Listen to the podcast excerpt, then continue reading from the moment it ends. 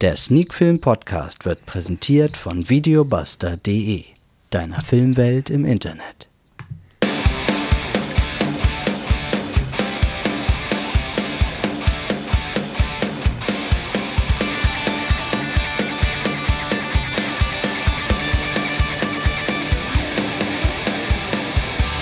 Nach dem Viererpack in der letzten Woche gibt es diese Woche sieben auf einen Streich. Sieben Filme in Folge 170 von Sneak Film To Go, der Sneak Film Podcast.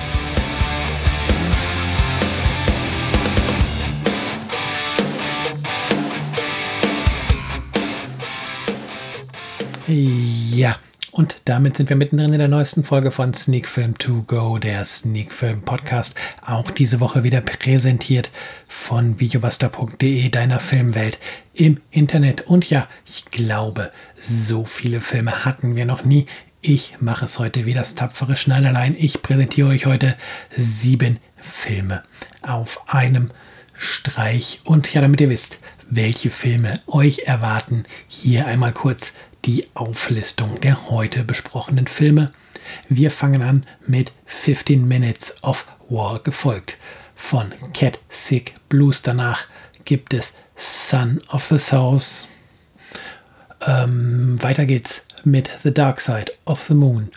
Dann The Rookies, The Tunnel und zu guter Letzt Two Heads Creek. Ja, damit geht das Programm für heute und der erste Film ist ein Film aus dem Jahr 2019 mit einer FSK ab 16 Jahren. Er hört auf den Namen 15 Minutes of War und ist eine belgisch-französische Produktion entstanden unter der Regie von Fred Grivois. Und vor der Kamera sehen wir unter anderem Alban Renoir, Olga Kurilenko und Claudio dos Santos läuft auf Blu-ray circa 98 Minuten und ist ja schon vor einiger Zeit von der Bush Media Group veröffentlicht worden und wie es der Titel andeutet, haben wir es mit einem Film mit Kriegsthema zu tun. Videobuster sortiert den Film offiziell in die Genre Action und Thriller ein. Und natürlich gibt es für diesen Film auch eine Inhaltsangabe und die liest sich wie folgt. Im Februar 1976 entführen Terroristen einen Schulbus in der französischen Kolonie Djibouti. Auf der wilden Flucht ins benachbarte Somalia wird der Bus beschädigt und bleibt im Niemandsland kurz vor der Grenze liegen.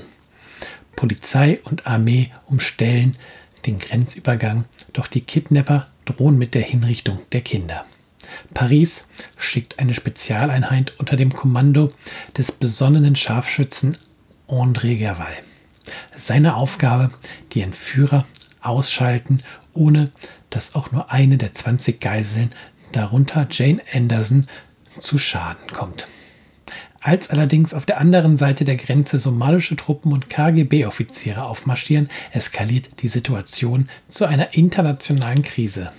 Gerval muss damit rechnen, dass ein einziger Schuss einen Krieg auslösen wird. Ja, wer hier einen Film erwartet, der von vorne bis hinten mit Action gespickt ist, dem sei hiermit der Zahn gezogen.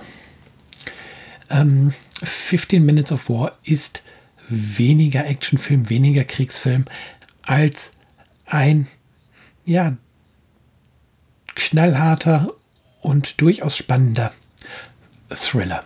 Es gibt diese Eröffnungssequenz, in der die Entführung des Schulbusses stattfindet. Die ist aber relativ kurz und tatsächlich spielt sich dann bis zum Showdown alles auf einer sehr psychologischen Ebene ab. Es spielt sich ähm, ja so ab, dass man als Zuschauer halt immer so ein ungutes Gefühl und immer diese Angst davor hat, dass die Kidnapper durchdrehen können, dass die Situation eskalieren kann. Und wie gesagt, davon lebt der Film. Und ja, tatsächlich wird der Film von den Darstellern getragen, ganz stark von Hauptdarsteller Alban Lenoir, der hier den Anführer dieser Scharfschützen-Sondereinheit spielt.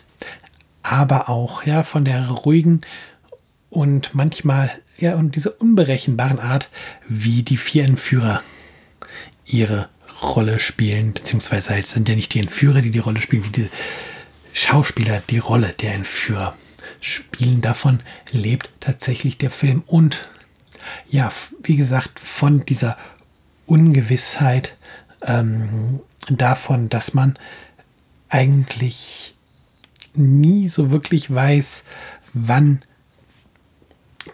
erfolgt der Zugriff, wie werden die Entführer mit den Kindern umgehen. Und ja, und wenn es dann zum finalen Showdown dort an der Grenze zwischen Djibouti und Somalia kommt, ja, dann knallt es in dem Film auch nochmal so richtig. Dann wird es tatsächlich auch ein wenig blutig. Es ist nicht gewaltverherrlichend inszeniert, aber der Film ähm, macht sich auf jeden Fall nicht die Mühe, ähm, es schön zu reden, wie es aussieht, wenn im Krieg Soldaten ähm, erschossen werden, wie es aussieht, wenn Menschen in einem Feuergefecht ähm, sterben.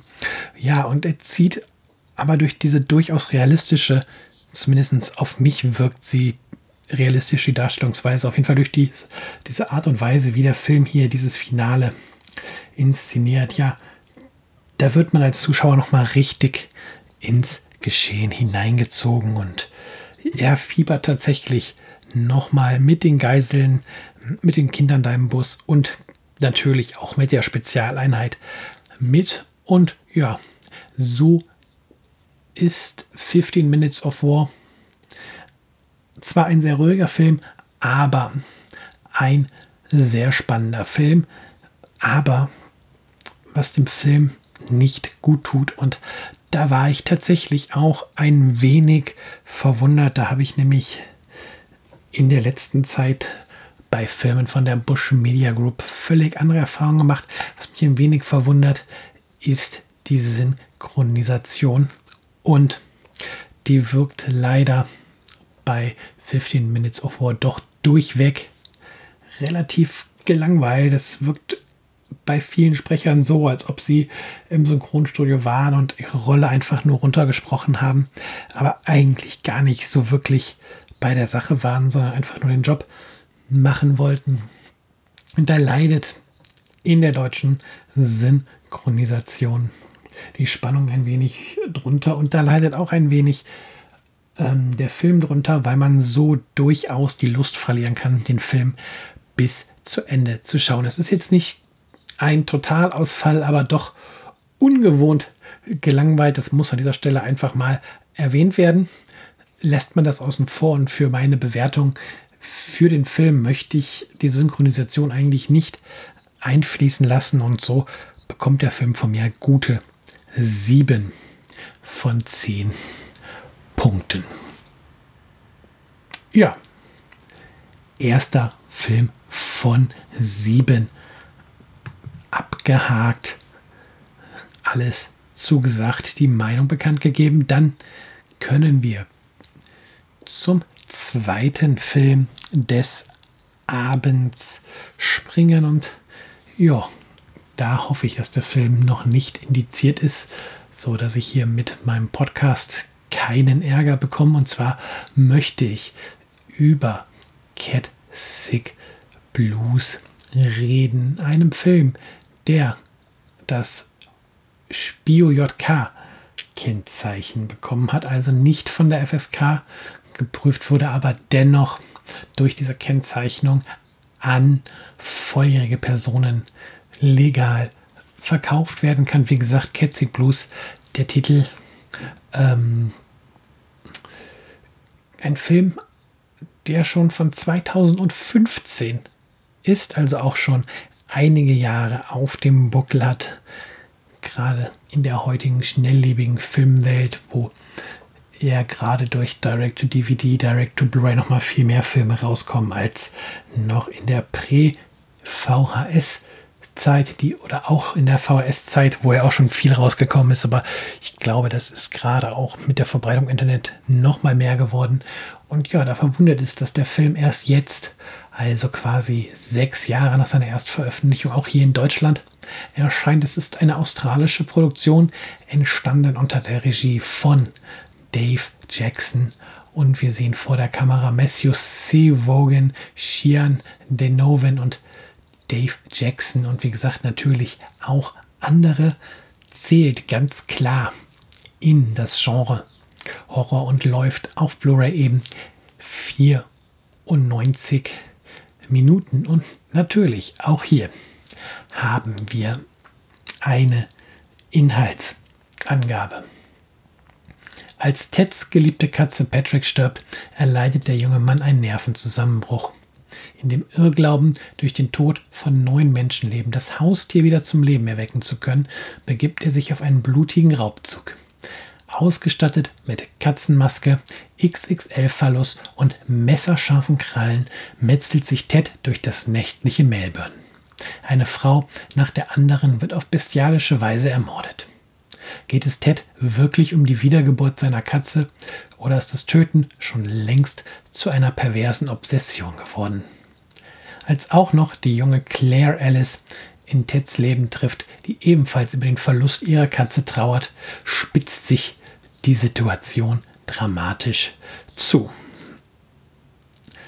Ja, eine Inhaltsangabe, die den Inhalt des Films ganz gut trifft und die ja erst einmal ähm, darauf hindeutet, dass wir es hier eigentlich mit einem geradlinigen Horrorfilm zu tun haben, mit einem, nennen wir ihn mal, eigenartigen Killer. Ähm, reduziert man den Film dann auch auf seine Splatter-Szenen, auf seine blutigen Szenen, dann muss man ganz klar sagen, haben wir es hier mit keinem guten Film zu tun. Matthew C. Wogan überzeugt zwar in seiner Rolle als Ted und ja, man kauft ihm auch sein etwas gestörtes Verhältnis zu seiner Katze und seine ähm, auf den ersten Blick einfache Intention ab.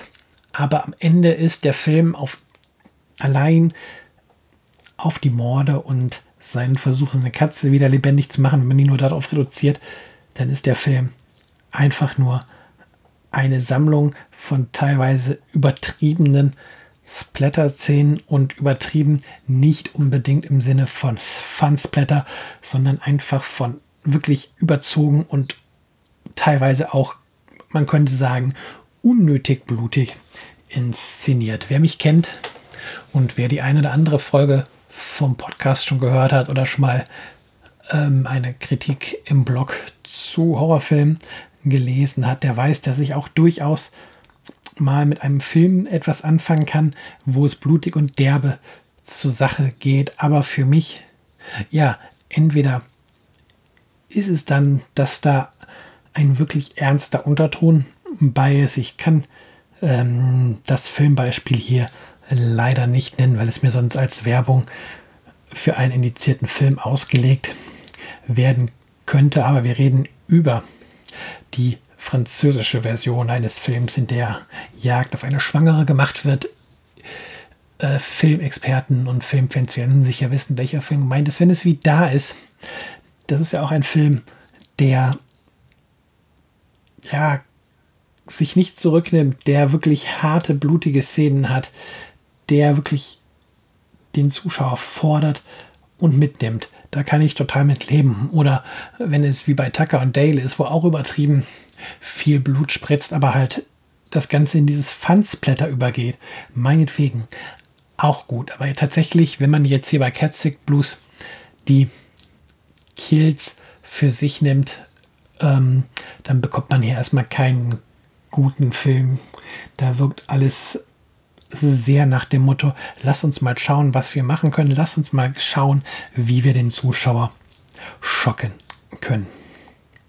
Das Ganze bekommt aber eine oder sieht man in einem ganz anderen Licht, wenn man auf die feinen Zwischentöne achtet, die der Film einem ähm, immer dann präsentiert, wenn äh, Ted gerade nicht seine Katzenmaske aufhat, wenn andere Figuren ähm, zu Wort kommen.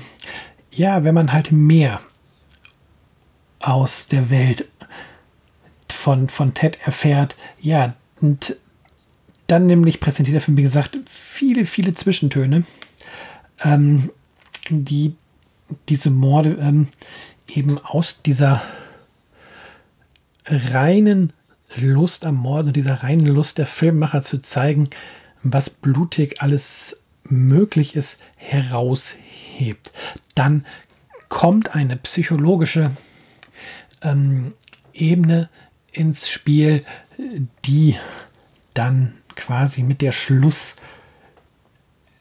auch dem letzten Zuschauer noch mal ins Gesicht gerieben wird. Aber das Spannende ist halt diese psychologische Ebene schon während der Laufzeit zu erkennen und diese psychologische Ebene während der Laufzeit zu lesen. Dann ja, hat man immer noch viele blutige Szenen, dann hat man immer noch ähm, Mordszenen, wo man sich teilweise wirklich fragt, wieso genau jetzt, wieso so absurd, wieso so brutal. Aber es steht direkt in einem ganz anderen Content. Und ja, genau diese Mühe sollte man sich machen, wenn man Cat Sick Blues schaut und wenn man Spaß an Cat Sick Blues haben möchte und den Film eben nicht nur als reines Schlachtfeld sehen möchte. Ähm, ja, und den Film eben nicht nur als Showcase von möglichst brutalen und absurden Kills sehen möchte. Und wenn man es schafft, den Film auf diese Art und Weise zu sehen, dann bekommt er auch eine solide Wertung. Von mir gibt es dann aus diesem Blickwinkel für Cat Sick Blues 6 von 10 Punkten. Ja, der dritte Film des Abends geht jetzt in eine völlig andere Richtung und ist, ich bin mir eigentlich ziemlich sicher, der Film mit dem ernstesten Thema und eher vielleicht auch der anspruchsvollste Film in dieser Woche, wenn ich mir so die restlichen sechs Filme anschaue, die hier auf der Liste für die heutige Ausgabe des Podcasts stehen. Und zwar ist der dritte Film des Abends Son of the South, ein US-amerikanischer Film aus dem Jahr 2020 mit einer FSK ab 12, entstanden unter der Regie von Barry Alexander Brown. Und vor der Kamera sehen wir unter anderem Lucas Till, Lucy Hale und Brian Dennery. Nein, nicht Dennery, Brian Dennehy, ohne das R. Und es fällt oder der Film fällt in das Genre Drama, läuft auf Blu-ray circa 104 Minuten und auch hier gibt es natürlich eine Inhaltsangabe. Es ist das Jahr 1961. Im amerikanischen Süden ist der Rassismus gegenüber der schwarzen Bevölkerung seit jeher tief verwurzelt. Der junge weiße College-Student Bob Sellner wuchs in diesem Klima des Hasses auf, noch dazu als Enkel eines berüchtigten Ku Klux Klan-Mitglieds. Inspiriert von den Worten und Taten von Martin Luther King und Rosa Parks schließt er sich der schwarzen Bürgerrechtsbewegung an. Dies bringt nicht nur die direkte Konfrontation mit einem Teil seiner Familie, sondern auch mit seiner Freundin und ehemaligen Kommilitonen. Als die Bürgerrechtsbewegung zunehmend auf gewaltsame Gegenwehr stößt, erkennt Bob, dass er eine gravierende Entscheidung treffen muss. Ja, ein sehr ernster Film zu einem sehr ernsten Thema, den die Bush Media Group hier auf Blu-ray und DVD veröffentlicht hat. Der Film ist, ich bin mir gerade nicht hundertprozentig sicher, ich glaube diese oder letzte Woche auf Blu-ray und DVD erschienen, also wirklich noch ganz frisch. Und es ist ein Film, ja, zu dem ich ein zwiegespaltenes Verhältnis habe. Wir haben einen weißen Regisseur und wir haben einen weißen Hauptdarsteller, die sich ähm, ja oder der Regisseur, der sich hier einer eigentlich einer durch und durch schwarzen Thematik widmet.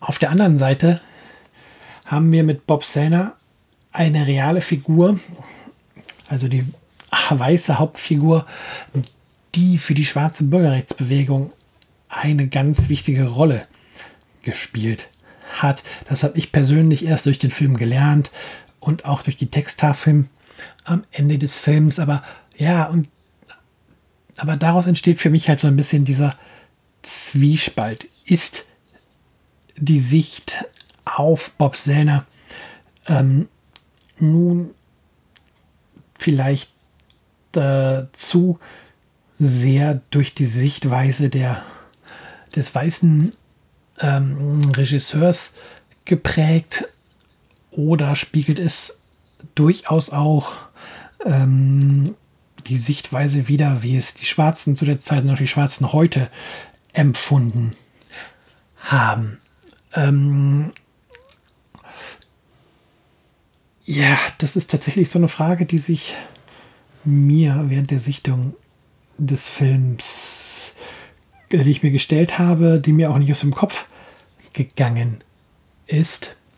Und ja, mit der ich tatsächlich bis zum Ende des Films irgendwie zu kämpfen hatte, weil äh, auch wenn wir die weiße Hauptfigur haben, hätte ich mir gewünscht, dass ähm, oder gerade weil wir die weiße Hauptfigur haben, hätte ich mir gewünscht, dass viele der schwarzen Figuren oder eigentlich alle schwarzen Figuren im Film ähm, eben nicht so zu Nebendarstellern degradiert werden, wie es hier passiert. Weil, sind wir mal ganz ehrlich, ohne die schwarze Bürgerrechtsbewegung, der sich ja ähm, Bob Sellner anschließt, ähm, hätte es den Film nicht gegeben und sich dann so auf das familiäre Umfeld von Sellner zu fokussieren, so auf das Leben von Sellner zu fokussieren. Das ist halt das, womit ich nicht klargekommen bin in dem Film, wo ich mir gewünscht hätte, dass man die Bürgerrechtsbewegung noch stärker in den Mittelpunkt zieht, noch mehr ähm, Sellners Leben aus der Sicht der Bürgerrechtsbewegung beleuchtet und weniger aus der Perspektive von Sellner selber. Und ja, das Ganze halt unter ähm, der Voraussetzung oder mit dem Wissen, dass das Thema eigentlich extrem äh, wichtig ist. Und ja, so bekommt man hier einen Film, der im Grunde eine spannende und wichtige Geschichte erzählt,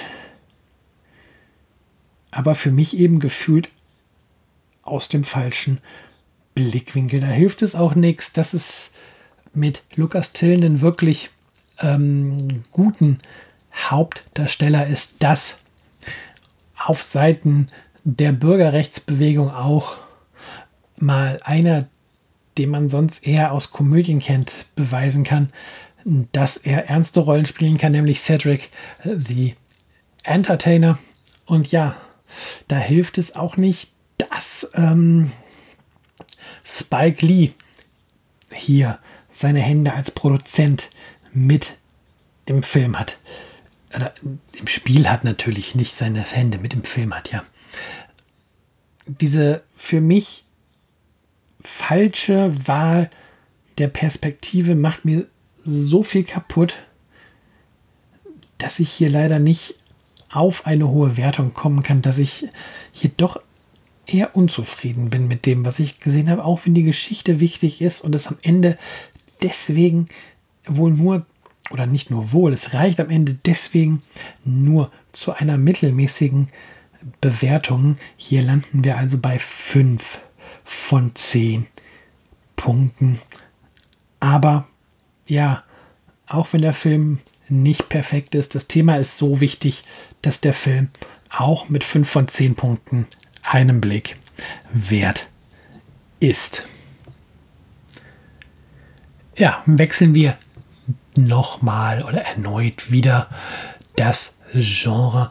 Und zwar wechseln wir in das Science-Fiction-Genre. Da waren wir heute noch gar nicht. Und ja, wir kommen auch zum ältesten Film des Abends. Wir kommen zu einem Film von 1990, dem US-amerikanischen Film The Dark Side of the Moon von DJ Webster von der FSK mit einer Freigabe ab 18 Jahren versehen. Und ja, vor der Kamera sehen wir hier Joe Turkel, Wendy McDonald und Ken Lesko und natürlich noch viele, viele andere.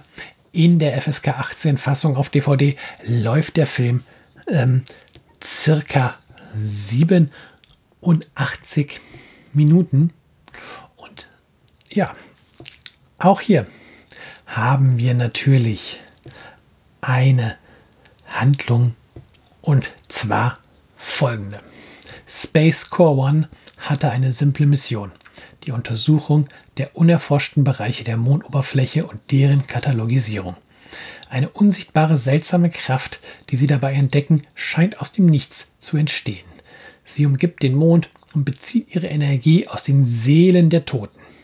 Die Space Core Besatzung wird mit dem Undenkbaren konfrontiert und eine Flucht scheint unmöglich.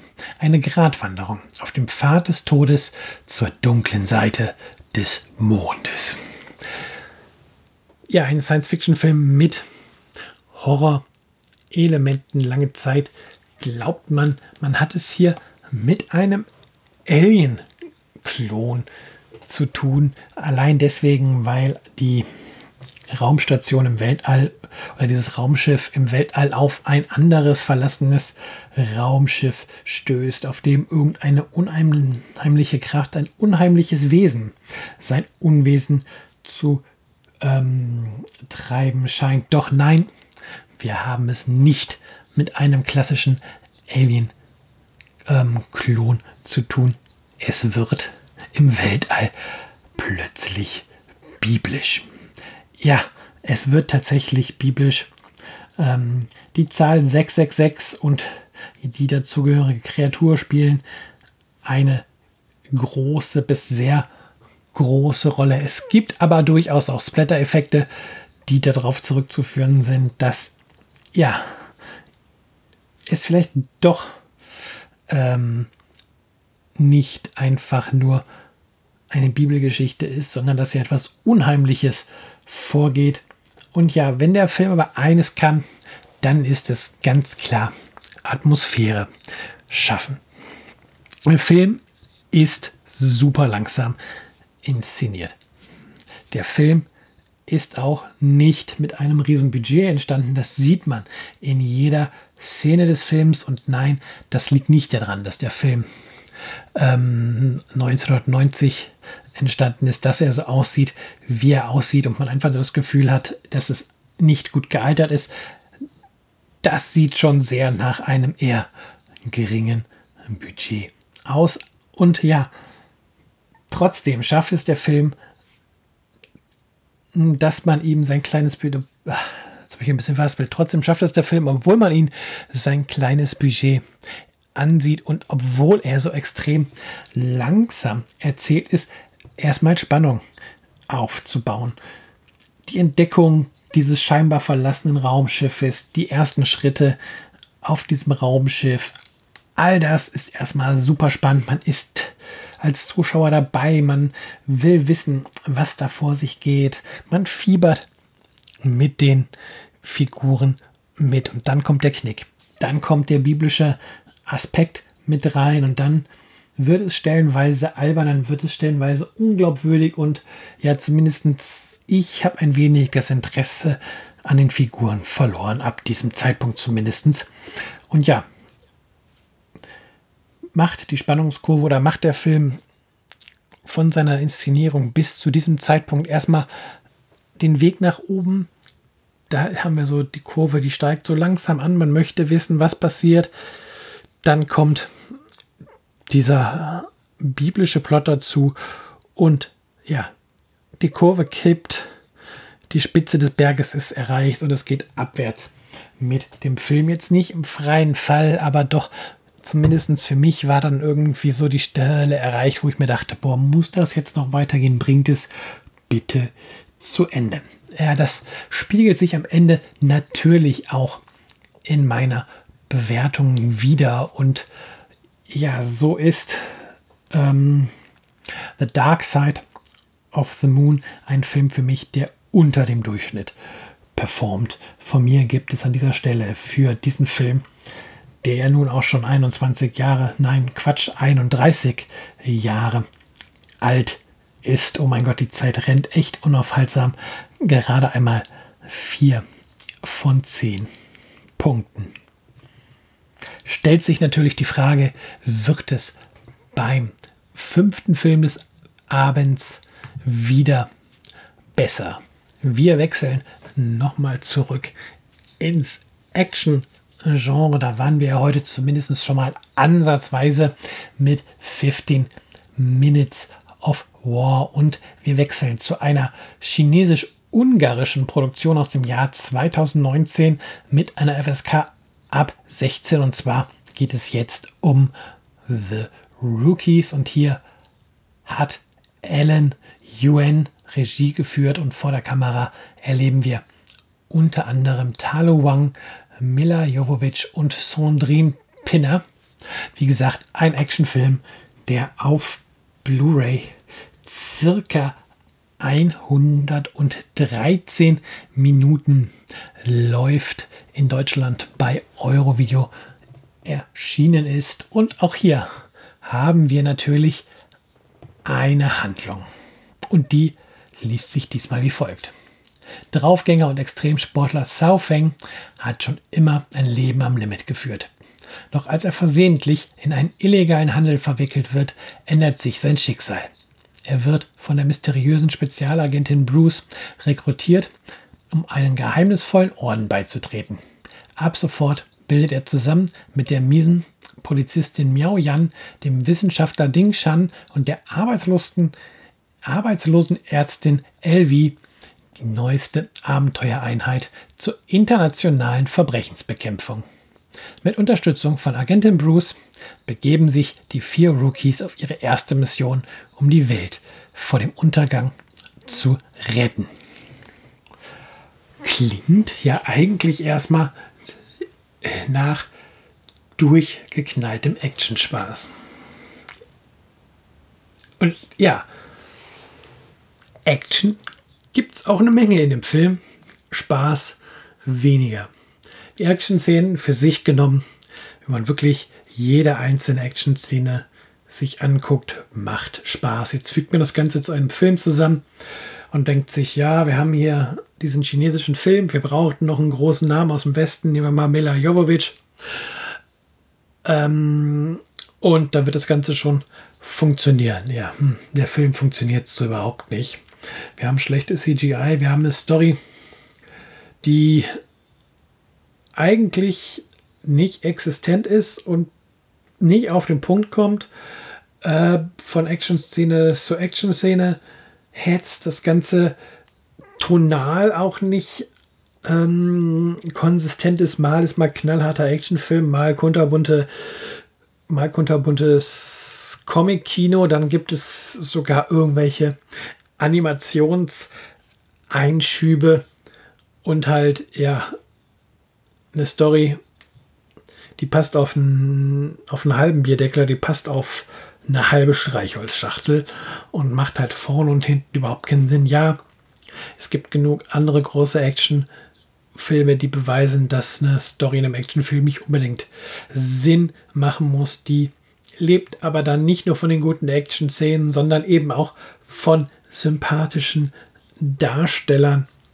Ähm, ja, von guten Effekten und ja, zumindest hat man da das Gefühl, dass in einem gewissen roten Faden in solchen Non-Stop-Action-Spektakeln gefolgt wird. Und selbst den lässt eben The Rookies vermissen. Und so haben wir hier ja einen total unausgegorenen Film, wo auch die Darsteller überhaupt nicht sympathisch sind, wo man, wie gesagt, nie weiß, wen will der Film überhaupt ansprechen. Will, will der Film hier den 13-jährigen Teenager ansprechen mit seinem völlig überdrehten ähm, Action-Szenen oder will der ähm, Erwachsene ansprechen, wenn es da wieder eine knallharte Action-Szene gibt? Äh, puh, da hat mir das Konzept gefehlt. Da hat mir der rote Faden gefehlt, da haben mir die guten Darsteller gefehlt, da haben mir die guten Effekte gefehlt. Hier hat für mich gar nichts gepasst. Und ihr habt hier gar nichts verpasst. Der F Film ist der filmische Ausfall dieser Podcast-Episode. Hier gibt es von mir zwei von zehn Punkten. Ja, wechseln wir das Land, wechseln wir das Genre, beziehungsweise kämen wir nochmal in das Genre Thriller zurück und wir gehen jetzt nach Südkorea zu einem Film aus dem Jahr 2016 mit einer FSK ab 16 Jahren. Und wir reden jetzt über den Film Tunnel, den die Bush Media Group auf Blu-ray und DVD in den Handel gebracht hat. Regie hat hier Kim Seong-hoon geführt. Vor der Kamera sehen wir Ha Yeong-wo, Be Dona um, und Lee Sang-hee und natürlich noch viele andere. Und ja, es ist vielleicht der bedrückendste Film dieser Podcast-Ausgabe, in dem es um Folgendes geht. Lebendig begraben. Dieser entsetzliche Albtraum wird für den Familienvater Lee Jung-so auf einen Schlag katastrophale Realität.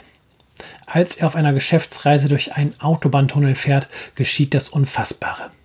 Der Tunnel stürzt ein und begräbt Jungsos Auto unter Betonmassen und Geröll. Er überlebt das Unglück in einer engen Luftblase. Fieberhaft läuft eine große Rettungsaktion an. Allerdings kann es Tage oder Wochen dauern, bis man zu ihm vordringt als seine Vorräte an Wasser und Nahrung zur Neige gehen und auch der Telefonkontakt abbricht, dämmert die entsetzliche Befürchtung, dass man ihn nicht mehr lebend bergen wird. Gibt es mit der Helferin Se-Yun noch Hoffnung? Ich versuche gerade in meinem Kopf klarzukriegen, wer Se-Yun ist, weil ich habe diese Person nicht als Helferin äh, in Erinnerung, aber lassen wir das mal hingestellt. Das tut erstmal nichts zur Sache, worum es in dem Film eigentlich geht, denn das ähm, trifft die Inhaltsangabe, die hier niedergeschrieben wurde, ganz gut. Es geht um diesen unfassbaren Einsturz eines ja fast neuen Tunnels und ja um dieses kleine Wunder, dass Lee Jung So den Einsturz überlebt und ja, die südkoreanischen Behörden und die südkoreanischen Einsatzkräfte alles dafür machen, um diesen einen Mann aus den Trümmern, aus dem Geröll irgendwie zu retten. Der Film ist dabei eigentlich ab dem Zeitpunkt, wo der Tunnel einstößt, durchweg beklemmend. Es gibt kaum einen Moment, wo die Stimmung mal ein bisschen aufgelockert wird.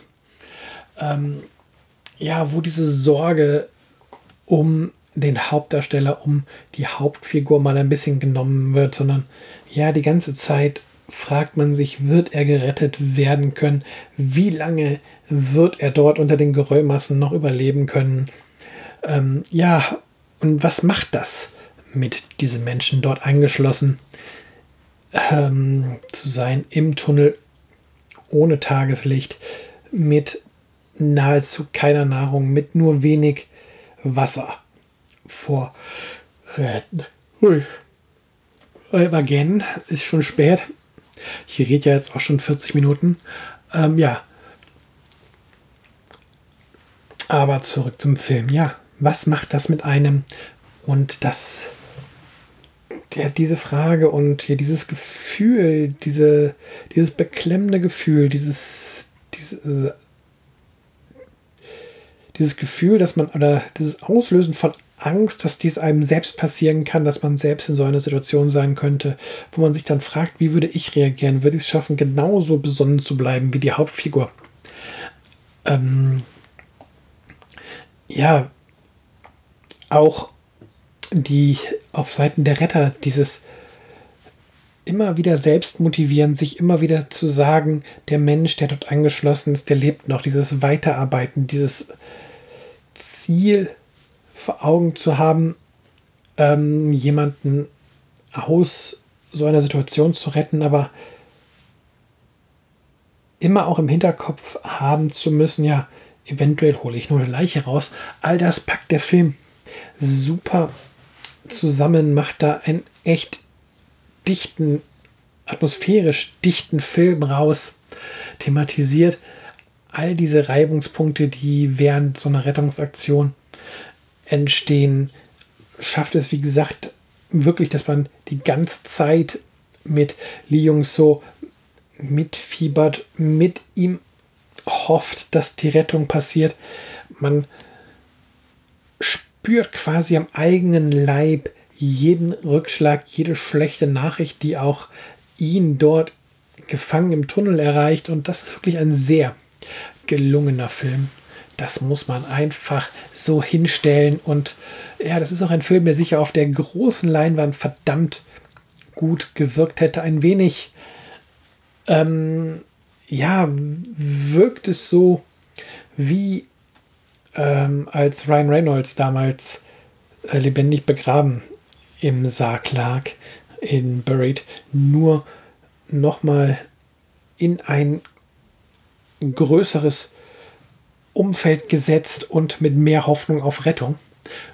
Und ja, wir hatten ja auch vor gar nicht allzu langer Zeit einen nordischen Film, der ebenfalls äh, The Tunnel hieß, wo es ja um ein Feuer in einem Tunnel geht, wo aber auch dieses, ähm, ja, der aber weniger beklemmend war, wo natürlich auch Leute im Tunnel nach einem Autounfall eingeschlossen waren, aber ja, es gab ein weniger beklemmendes Gefühl als jetzt hier, weil eben auch Teile des Tunnels dort mehr zugänglich waren, weil die Gruppe sich auch freier dort, wo sie im Tunnel gefangen war, bewegen konnte, als es jetzt eben hier in diesem südkoreanischen Film mit dem Titel Tunnel ist.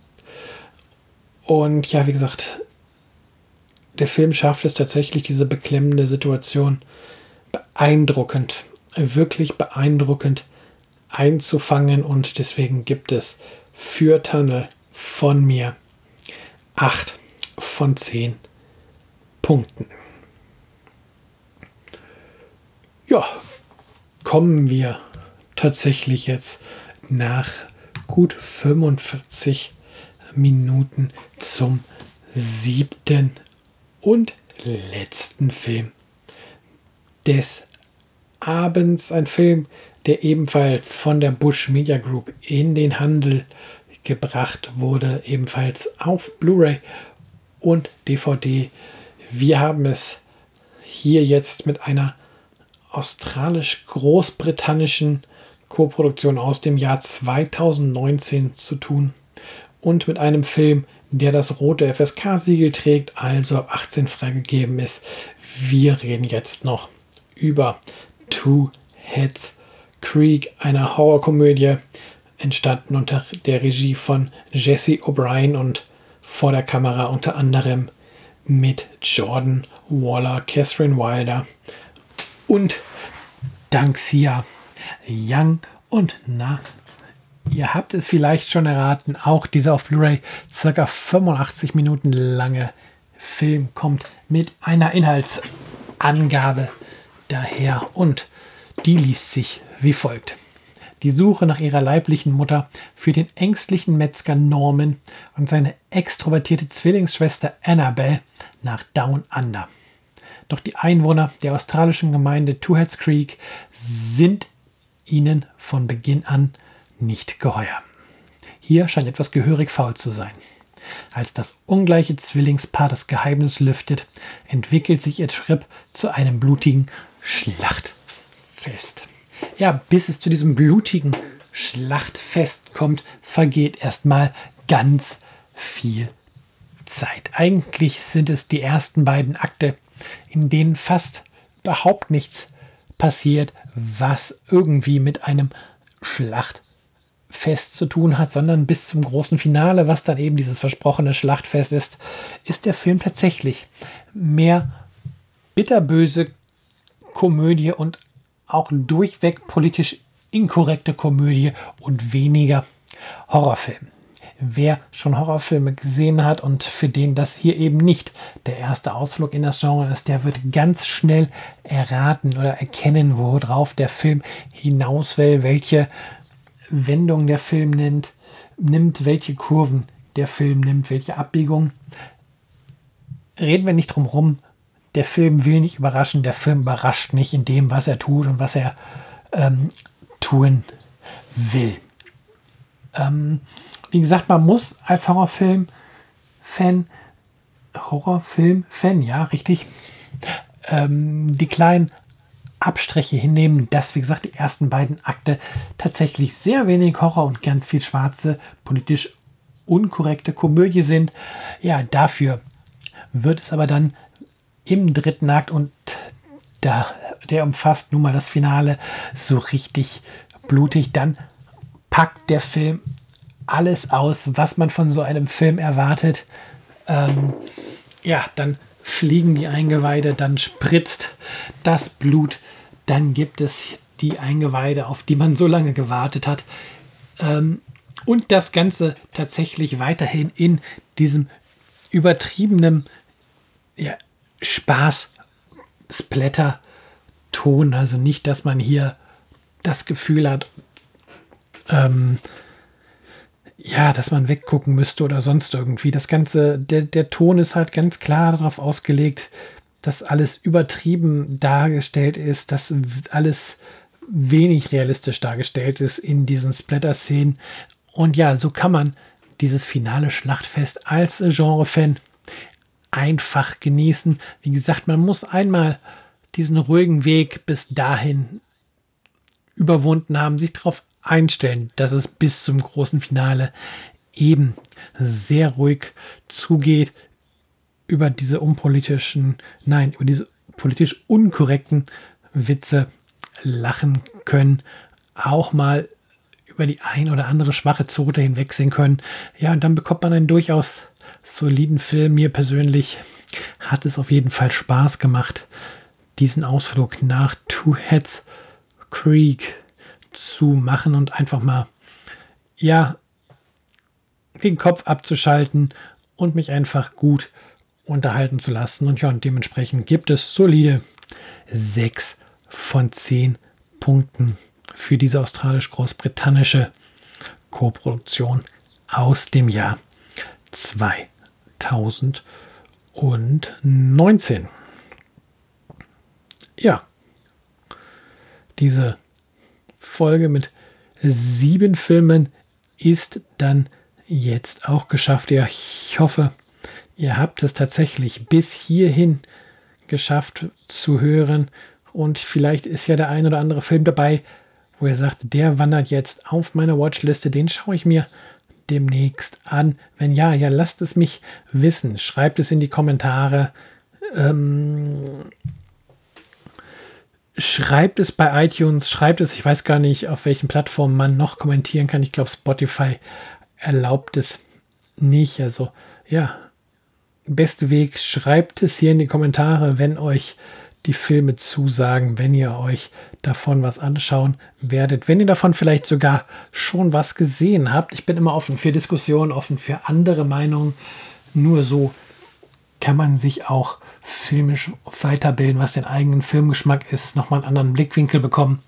Also lasst uns diskutieren und ansonsten war es das mit Folge 170 von Sneak Film To Go, der Sneak Film Podcast und nächste Woche gibt es dann logischerweise Folge 171, weil 170 plus 1 macht Nummer 171. Kommt gut durch die Woche. Wir hören uns in einer neuen Folge.